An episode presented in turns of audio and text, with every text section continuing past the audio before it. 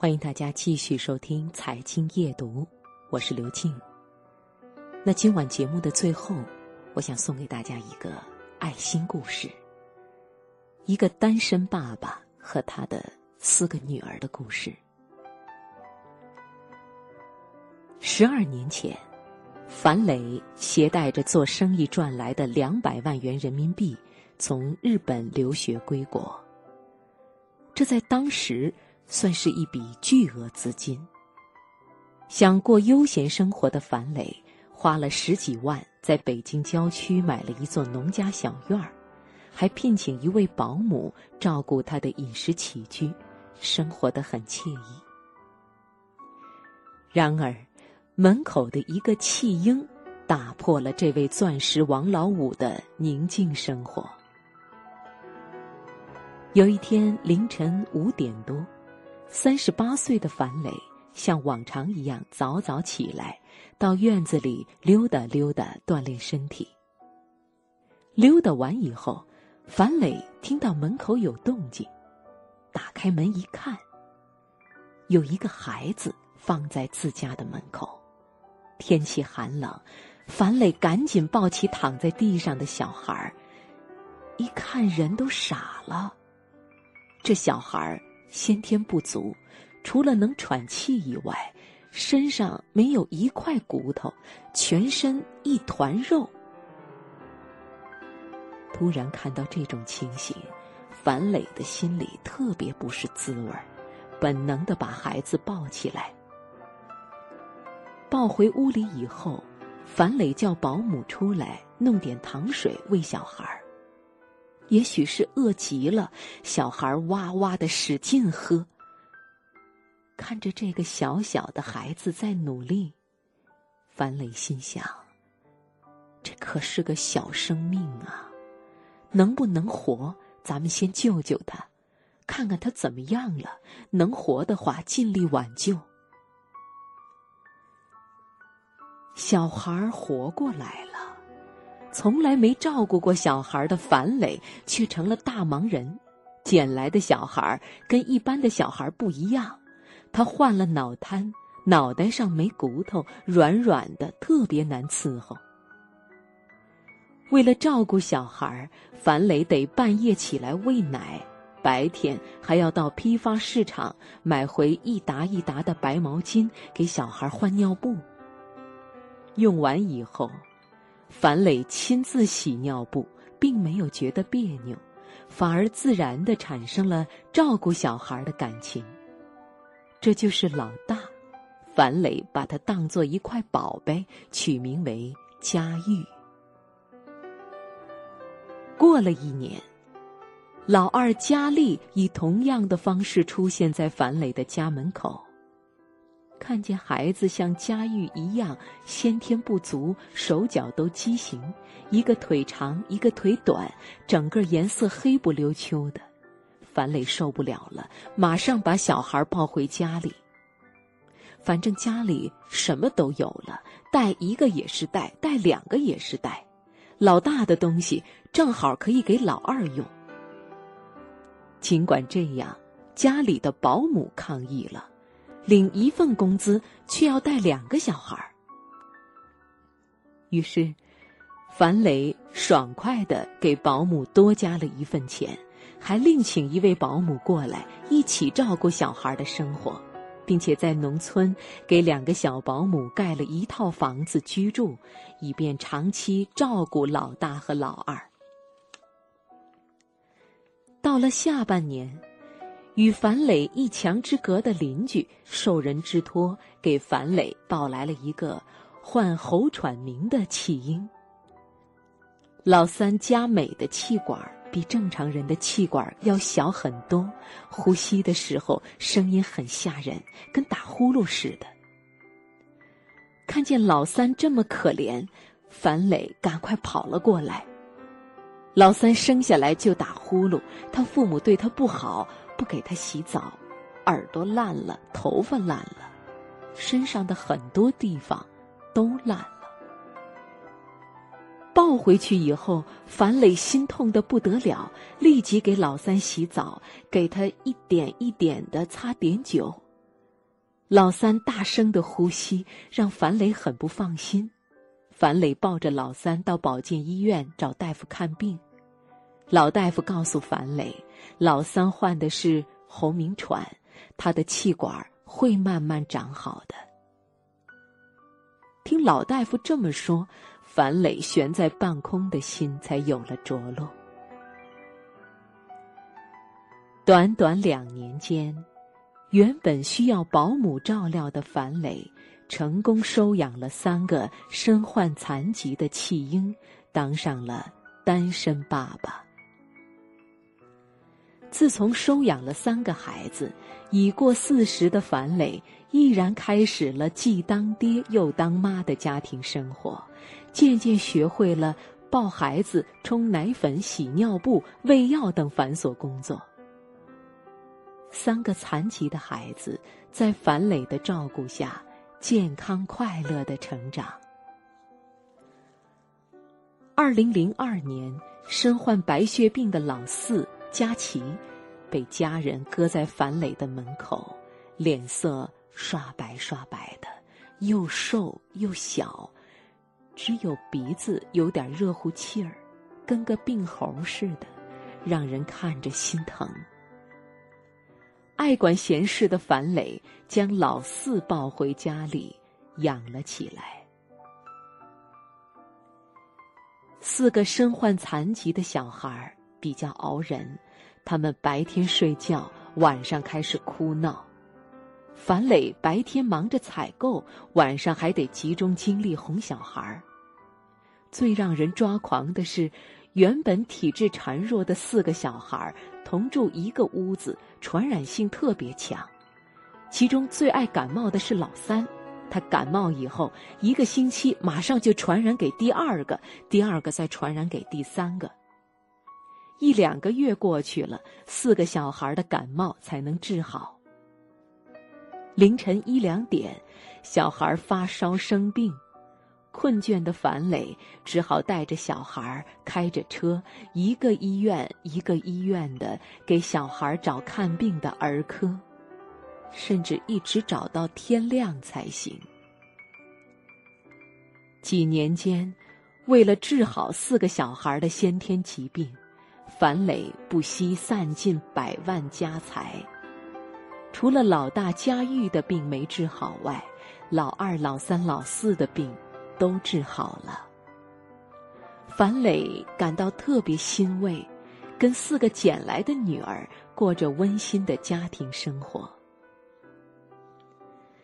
但是樊磊的离奇举动却让外人产生了怀疑：一个单身爸爸带着四个孩子，还不惜花钱为他们治病，街坊们很容易对樊磊产生误解。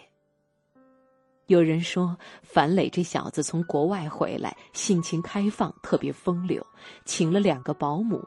这四个小孩肯定是他跟那两个年轻的小保姆生的。领养了四个残疾小孩后，樊磊谈了多次恋爱，都以失败告终。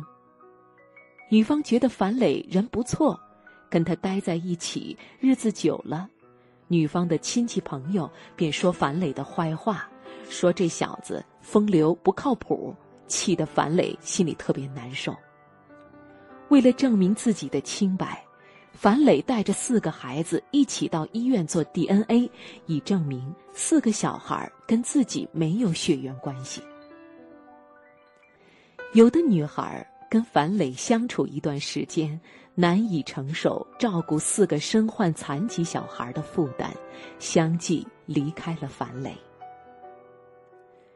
失恋的滋味并不好受，但是樊磊流点泪就过去了，因为他觉得在自己心里，孩子才是最重要的。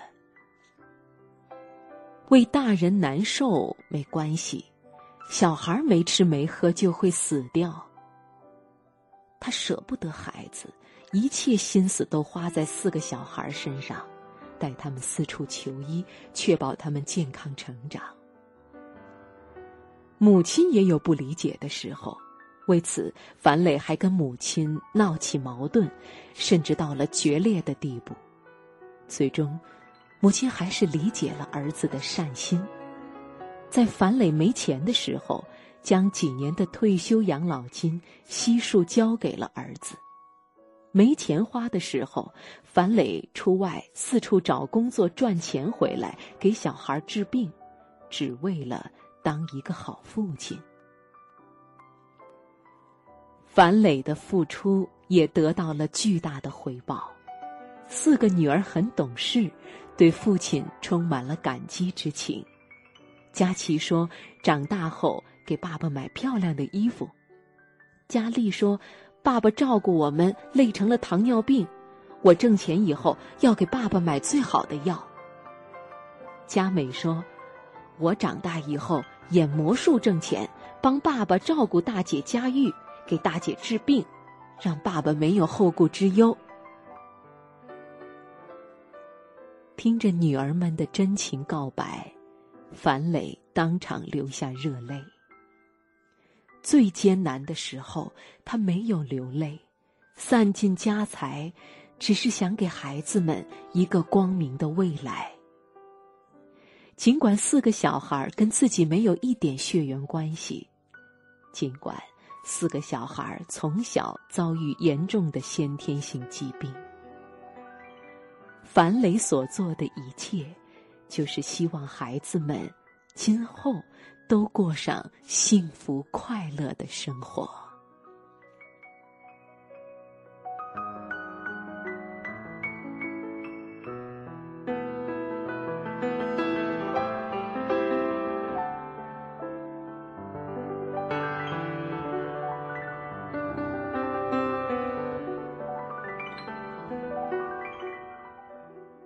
听众朋友，听完了这个感人的故事。又到了我们节目结束的时候了。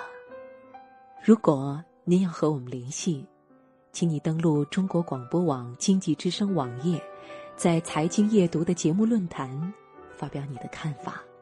也欢迎大家给我们发送电子邮件，请你发送到 cjyd at cnr 点 cn，写信寄到北京中央人民广播电台经济之声财经夜读节目收。邮政编码幺零零八六六。最后，刘静代表责任编辑叶荣，感谢你的收听，明晚再会。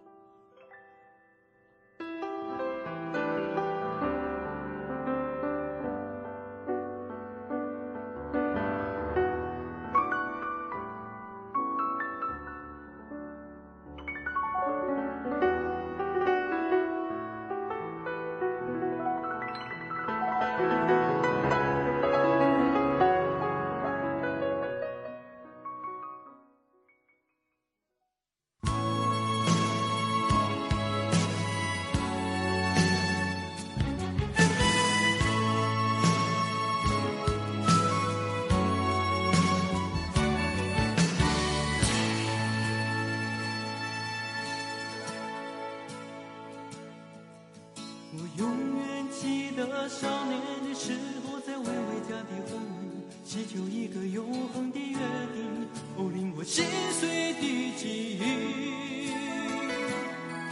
他那清明的眼睛，温暖的小手，轻柔的声音，怜悯着我的心，说着他最后的话。